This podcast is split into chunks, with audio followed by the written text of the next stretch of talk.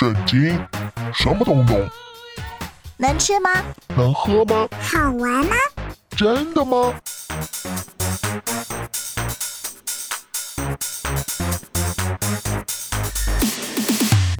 圣经鸡尾酒，干杯！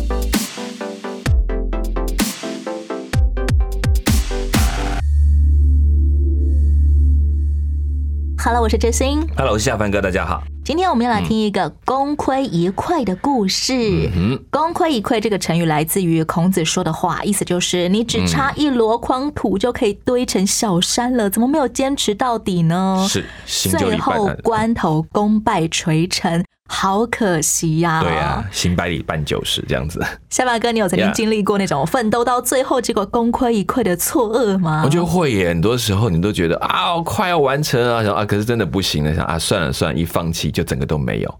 事后会非常的嗯责备自己吗？啊，哦，会呀，就再多一步就好了，就奇怪，然后就自己很怨这样子。但通常在放弃之前都没有发现，原来那个叫做最后一步了。对，真的有时候没有发现。嗯直到功亏一篑之后，才发现哇，原来我错过了什么。嗯，今天我们要听见这个功亏一篑的主角呢，竟然是摩西。是如果连摩西这样的神人都会功亏一篑，那我们的人生还有指望吗？可是我觉得他也不算是功亏一篑，他其实为我们做了一个榜样吧，可以这样讲，一个提醒。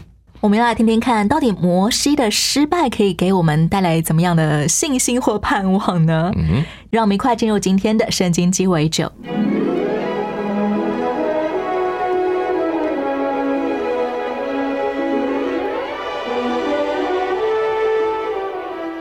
自从以色列人离开了埃及，快要四十年了，因为他们的背叛行为，上帝没有让他们进入迦南地，在旷野中流浪的岁月中，年老的一个一个的死了，埋葬了。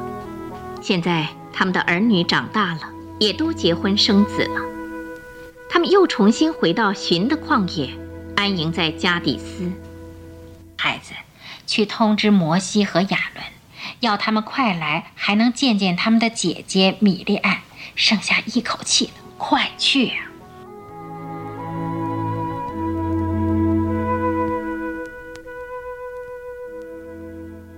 谢谢你来叫我们。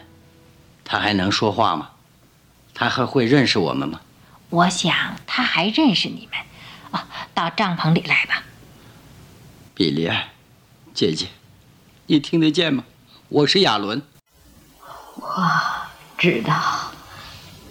摩西，摩西在哪里？米莉安，我在这里，我们两个都在你身边。你有没有什么痛苦啊？没没有，没有什么痛苦，只是很疲倦，十分疲倦。你休息休息，米莉安，你真是个好姐姐。你和我们在旷野中漂流了四十年，现在你就要安息了。米莉安，姐姐，米莉安，我是摩西，你的弟弟啊。你在尼罗河边照顾过的婴孩。我记得，好漂亮的婴孩。姐姐，你当我是婴孩和孩童时，你天天照顾我。米莉安，我们升了埃及的军队以后，你编的歌，百姓们还在唱着，全营的人们都会想念你。米利安，米利安，米利安。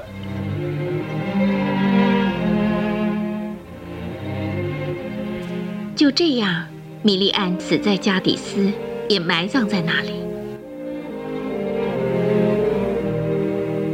在加底斯，水不够供给全体百姓，因此争吵跟发怨言又发生了。啊，我们有水啊，我们有水啊，没有水我们怎么活啊？没有水我们怎么活啊？我们都漂的呀，都死在这里。摩西啊，你是我们的领袖，你为什么把我们全会众带到这旷野来，使我们跟牲口都渴死在这里呢？这里不止没有五谷、无花果树、葡萄树和石榴树，连水都没有啊！是啊，连水都没有还，一点水都没有，啊？我我们有耐心的在旷野中漂流了四十年，你难道没有一点怜悯我们的心吗？我们要水，现在就要！摩西啊，你听到没有？给我们水！我们要水！给我们水啊！给我们水啊！我们要水！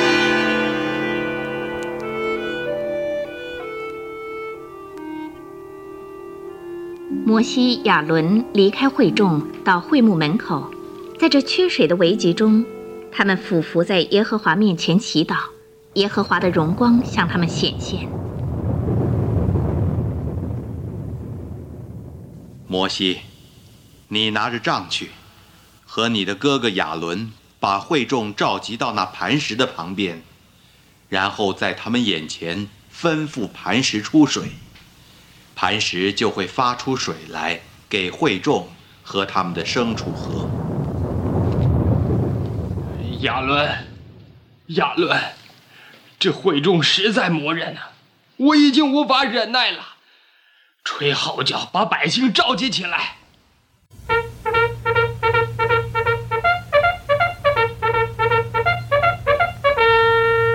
大家听着，你们这些背叛的人，我们难道要为你们使水从这磐石中流出来吗？妈妈，摩西生气了，是不是？不能怪他，这些人对他太粗暴、太凶恶了。摩西要拿杖击打磐石了。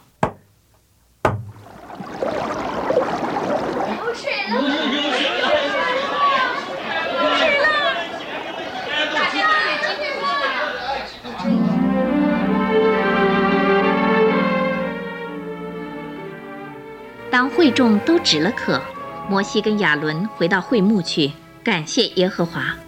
可是他们惊恐地发现，耶和华不接受他们的感谢。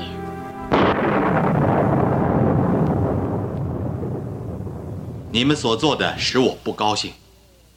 你们不在以色列人眼前尊我为圣。我告诉你要吩咐磐石，可是你却拿杖击打磐石两下。你们不信我，因此你们二人必不能领这些百姓进入我所赐给他们的地区。啊，亚伦，我们遭遇到什么呀？四十年来，不论昼夜，我们为这会众负了如此重的责任，忍受他们不断对我们发的怨言，甚至还威胁要伤害我们的生命。可是我们忍受困难，都是因为有希望，最后能领这些百姓进入应许之地，才使我们的精神振作起来。现在，现在，哦，亚伦，我们身为领袖的，都不能进入应许之地去。摩西，我的精神整个崩溃了。上帝真正公平吗？上帝绝不是不公平的。都是我们不对。一个人的地位越高，就越需要培养更大的耐心和谦卑。那地方就称为米利巴，就是争闹的意思。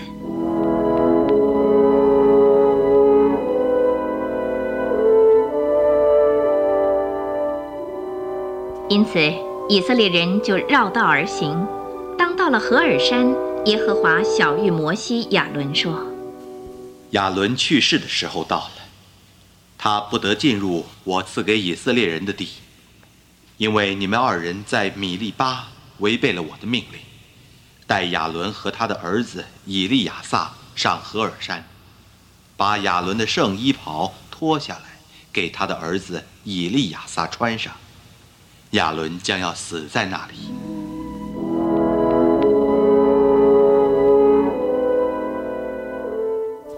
亚伦为以色列人的工作已经完成了。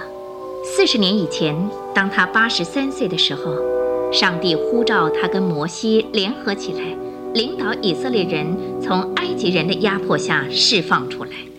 哥哥，这是我们大家悲伤的日子。我已经年老了，摩西，死亡对我并不可怕了。即使如此，分离总是痛苦的。你我是非常亲密，尤其是米利安去世以后。摩西，我从来没有提起过，但是我相信将来历史会证明，你是伟大人物中的一位，不但是我们同胞中的伟大人物，也是全世界、全人类中的伟大人物。哎，亚伦，这是哪里的话呢？我即使有成就，也都是上帝赏赐的。我已经准备好了，莫西、伊利亚萨，我们去吧，上赫尔山吧。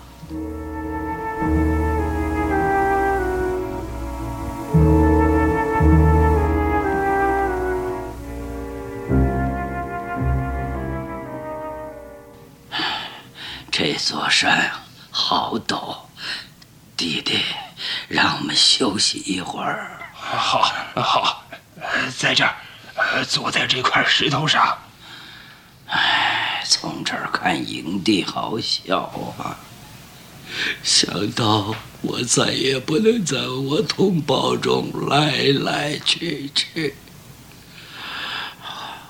我操，我懂了，伊利亚撒，我的孩子，爸，跪下，在我，在我的身边跪下来，我好好祝福你。摩西，来帮我把我的袍子、以弗德和胸牌给伊利亚撒穿上。伊利亚撒，你一向都是个好孩子，你要代替我做大祭司，要敬爱上帝，尊敬他。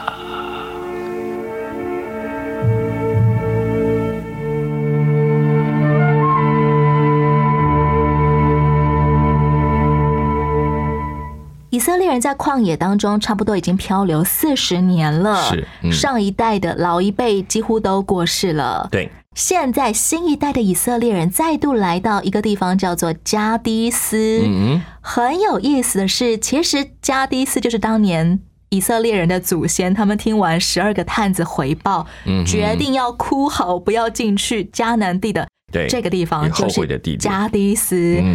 上一代人他们在加迪斯被上帝判决吗？或者说被上帝吩咐说，那你们就转回去好了，因为你们不想进去迦南地吗。就不用进去了。现在年轻一代的以色列人重新来到加迪斯这个地方，算不算是某种上帝的考验？其实也是，我觉得再一次，好像我们再一次坚定，你要你要不要进去，你要不要做一个新的决定？好像我们回到在哪里跌倒，请你在哪里爬起来那种感觉。虽然其实已经是新一批人了，对，他们并没有经历过十二个探子当时候的境况。可是我相信他们也都一再传送这件事情，所以再回到这个地点，是会勾起他们再想想你们曾经祖先做的决定，你们现在要怎么做？遇见的困难其实也不一样了。对现在并没有什么十二个探子又要再去探看一次。不用了，已经都知道怎么回事儿了。新一代以色列人他们在加迪斯这个地方遇到的是老问题，缺水。没有水喝，他们就越来越心浮气躁啊，嗯开始聚集攻击摩西和亚伦。不过说到缺水这个问题，其实他们都已经漂流四十年了，不是本来就是常见的生活难题吗？为什么老是在老问题上面变得很软弱呢？哎、其实你们发现，在整个漂流的过程当中，其实一直在重复看到人的软弱这件事情。其实他们一直被身体、被身体的需要这些都绑得很紧，直到这时候也是一样。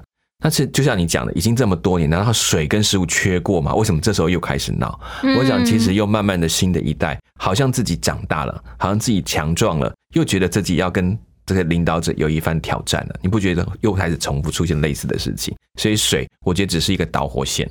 就算他们的祖先经历过多少次嗯缺水，然后又蒙上帝供应，其实新一代人还是需要有自己第一手的信仰经历，自己生出来的信心。所以他又开始，到底谁是老大这件事情，他们又在脑袋里面又开始转，所以他们会认为好像摩西又没有办法给他们足够的东西，又开始质疑他对这项领导的一个过程。这些以色列年轻人，他们是骂摩西、亚伦的话，是说的是。你们为什么逼我们离开埃及，把我们带来这种烂地方呢？是啊我们恨不得早跟其他人一起死了。对，而且他们更少了一个之前当奴隶的经验。他们还斗胆说：“嗯你们把我们带离开埃及。对，没有错，”明明他们就是生在旷野里的，是的，没有错。嗯，啊，竟然会赌誓说恨不得早就跟我们的祖先一起死在旷野，嗯，没错。也不要面对现在缺水的难题。对，他好像每天都要等这个等那个。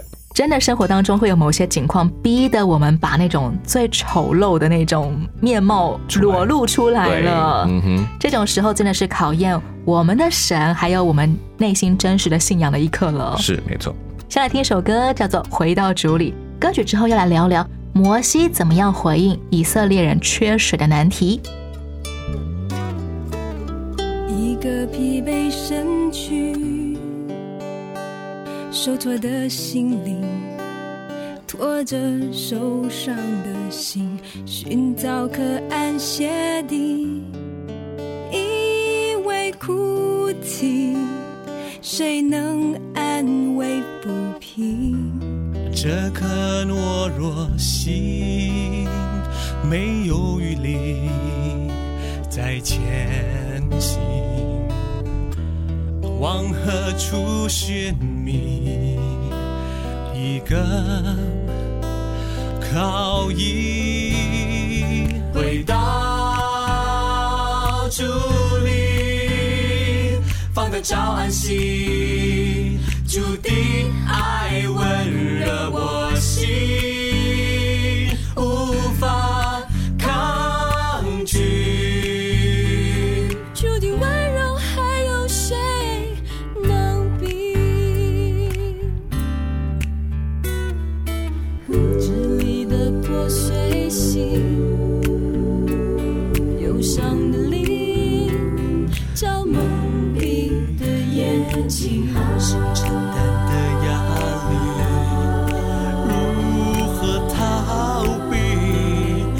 声音会有谁来倾听？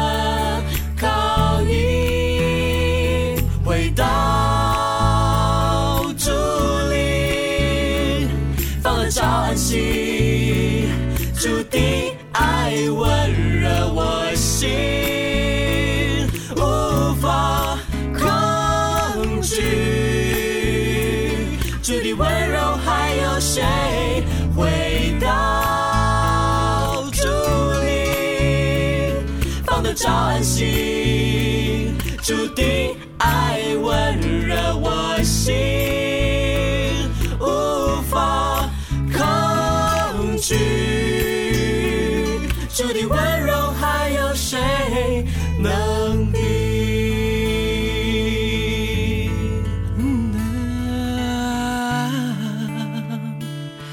注定温柔还有谁能比？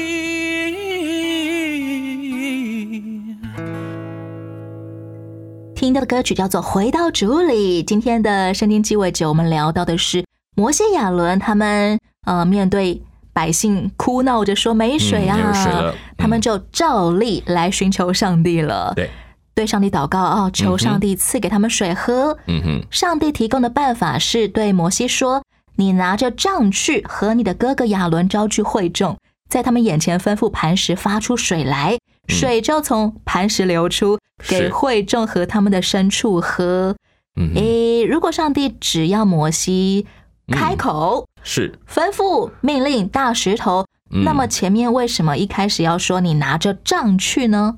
其实杖一直是代表他是上帝特别拣选的象征，因为当初就用这个杖来确立了保摩西他自己的权柄跟亚伦的权柄，所以其实这是他带的是不是我来说，是我奉着主的上主的名来说，所以这点是不太一样的。让百姓看出哦，这根杖就代表你拿着的是上帝的权柄。嗯，没有错，它代表了谁来说话？接下来，摩西他的做法不晓得是不是带有他某些个人的情绪哦。嗯哼，摩西他对吵闹的会众宣布说：“你们这些背叛的人，听我说，我为你们使水从这磐石中流出来吗？”嗯哼，接下来摩西就举起手来，用杖击打了磐石两下。嗯哼，磐石就裂开，有许多的水流出来，是会众和牲畜都喝了。摩西这番话是显出他其实有。带着某些愤怒、苦毒吗？我觉得可能也看到，即使摩西他是这样谦和的人，但他终究是一个人。我觉得让他们都知道，他也会有他的脾气，所以他可能就愤怒的把杖举起来去敲了石头。那另外一个说法是说，他凭着经验，上帝虽然告诉他说你吩咐石头流出水来，可是对他过去的经验，他知道是用杖击打磐石，水会流出来。对他来讲，他可能又沿用他的经验，好吧，那我都带杖来了，我怕说的不够大声，就拿杖来敲两下，比较有力。这就是讲他的不幸的原因。摩西其实应该是听得很清楚，上帝只要他开口就好了。对，没有错。嗯，所以他在这个动作上才会上来说你的你的信心，或者你得罪了上帝的意思，并不是摩西记忆力不好，然后不小心搞错的。所以上帝很明白说这件事情是他的不幸造成的。因为摩西不太相信上帝，只要他开口就可以做成供应水这件事情，对，所以他还是照他以前啊分红海呀，举起杖来啊，对，反正就是要借着这根杖来行事。没错。接下来，上帝却对摩西、亚伦说：“因为你们不信我，不在以色列人眼前尊我为圣，所以你们必不得领着会众进我所赐给他们的地区。”是。听起来其实只是误差一点点嘛？可是因为摩西他是领导者，他现在做的是代表要教导百姓怎么样相信上帝的一种方法，是完全的顺服。摩西都已经花了四十年把这几百万人从埃及地带出来，呃，为上一代人送终，然后即将要带年轻人进迦南地了，只因为。这件事情的误差就被上帝判决说他不可以进迦南地。嗯哼，这会不会太残酷了？呃，是残酷，但是我也觉得摩西他要做一个教导的角色，他的信心的榜样是所有人的榜样。所以在这个点上，他比上帝要让他让所有人知道，不是摩西他在一个领导位他就有特权，他反而要受更大的要求跟约束。所以他其实做了一个象征，他不能够进去迦南地，表示不幸的后果是非常严重的。所以让百姓都可以了解，连摩西都不可以豁免。当然，摩西看起来好像很可惜，他不能进去。可是摩西后来到底进去没有？我们常说后来他好像进去了。那个后来是多久之后啊？一直到耶稣他在登山变相的时候，看见他就在他的身边。这是很有趣的。那个时候很可能是摩西的灵魂了，不再是以肉体的形象。对，到底怎么样？其实我们不知道。但反过来讲，其实我后来也想。对摩西这么大的年龄，他真的要进去带领这群这么复杂的百姓，也够累了。上帝也想让他可以休息了。其实对摩西他自己来说，他并没有因为这件事情而感觉自己被亏待啦，对，不服啊！上帝你怎么可以这样对我？其实你有发现，这也是一个很大的考验。他没有仗势的他所做的这些功劳，跟上帝说：“你看我做这么多功劳。”他没有跟上帝讨价还价，在这事情上面，他只有说有没有在可怜他再进去。他没有说，你看我做这么多，可不可以给我进去？这件事情也显示了摩西他真正那个很谦卑的个性，其实在这里显现出来。即便对人来说，应该都觉得摩西应该可以将功赎罪吧？对，摩西却没有为自己争取。他有求过我可不可以进去，但他没有用他的过去的功劳带领这么多辛苦，甚至为上帝牺牲的这种角度来想，他完全认为这是上帝的工作，只求他能够有机会。所以让他只看了看那个远方的迦南就走了。如果摩西他用杖击打磐石这件事情是出于他内心的不相信上帝，而上帝不喜欢他这样子做，那么为什么后来当摩西真的用杖击打磐石之后，上帝还是施行神迹让磐石裂开流出水泉呢？因为上帝的怜悯并没有收回，他确实要照顾这些百姓的衣食住行等等。所以还是按着时间把水给了这群百姓，但是摩西自己所做的事情由摩西自己来承受。百姓并不知道当中其实有摩西的不幸存在的。是，但是百姓透过这件知道说，如果连摩西这一点点的不幸都会受到上帝的提醒，何况是他们这一群百姓呢？所有的神机或者所有对摩西的处置，其实都在提醒新一代以色列人：嗯，你们个人对上帝的信心，你们到底信不信他呢？没有错，从小到大事上面都需要个人与上帝建立关系。是啊，没有错。如果连摩西这种被圣经形容为极其谦和的神人，嗯，他都有可能会在某些最后关头功亏一篑。是那么今天我们这些信主的基督徒，我们怎么可能在我们有限的年岁当中，一直做得到遵行顺服上帝呢？嗯，其实就是一种提醒，表示我们真的很有限，我们可能还是会犯错。可是你看到摩西，虽然他有这个错，上帝仍然在保护他、带领他，甚至要他在死的时候，上帝还亲自把他接走。这些过程当中，你看，上帝自然没有因为那个不幸而离开，而是怕我们因为不幸就永远失脚。只要不幸再回到他的面前，继续顺服他，继续认识他，上帝自然没有离开的。我们需要知道的是，上帝仍然爱摩西对，，我们只要知道自己是有软弱的部分就好了。并不是上帝发怒之下把摩西赶出去了。对对，没有错。嗯所以，即便在我们的人生当中可能会失足啊、失败啊，我们还是可以学习像摩西一样，持守着那个对上帝的信心，还有立刻回到神面前来。没有错。即便我们可能会有一些需要付上的代价，那个是我们的行为带来的后果。是从摩西的这个功亏一篑的失败里面，嗯今天呢，我们可以学什么呢？我觉得我们永远知道，我们的盼望不是在人身上，是在上帝的身上。也许有很多人是你学习的榜样典范，但是你都要记得，他们仍然是人，有他们失脚的时候，要常为他们祷告。然后呢，也能够懂得，即使看到了失败的榜样，也警醒自己，记得好好的跟随上帝。怎么样看待别人的失败？我觉得真的很考验所有的华人族群。是，毕竟在教会里久了，会发现，只要有一些在上位者啊，他们失足跌倒了，大家就会拼命的挞伐，是没有错。甚至说啊，这个人以前出过的书啊，我们就要拿来把它烧了。有一些很激烈的行为在看待领袖的失败。我觉得其实上帝都漠视，我们知道说，包括圣经这许多的写作的作者本身都是有缺陷的人，但是神的话安定在天，不会动摇。其实这下我们回到这一件事情上，我们真正信靠的是上帝。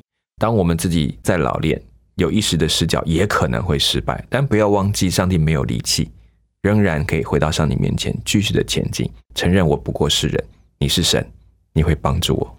如果上帝从来不会因为我们的失败而放弃我们，嗯那么我们也可以学习在爱里面持续的爱自己、爱别人，嗯对持续的回到上帝的爱中来。是，如果上帝没有放，你就不要跟着放弃了。摩西的失败也可以继续延伸到下一回，我们要来讨论的是以色列人面对了一个极大的考验。这次不是缺水，而是重大的疫情传播开来了。嗯我是知心，我是夏凡哥。节目的最后送给你由曹之毅所演唱的《主，我仰望你》。愿你在这一周里面持续仰望上帝，也在生活的大小事里面越过难关。嗯，愿上帝祝福大家。下一回我们空中再会了，OK，拜拜，拜拜。主，我仰望你，我全然信靠你，自我意想，能看见你。心意。主，我仰望你，我帮助来自你，自我智慧，凡事都在你手里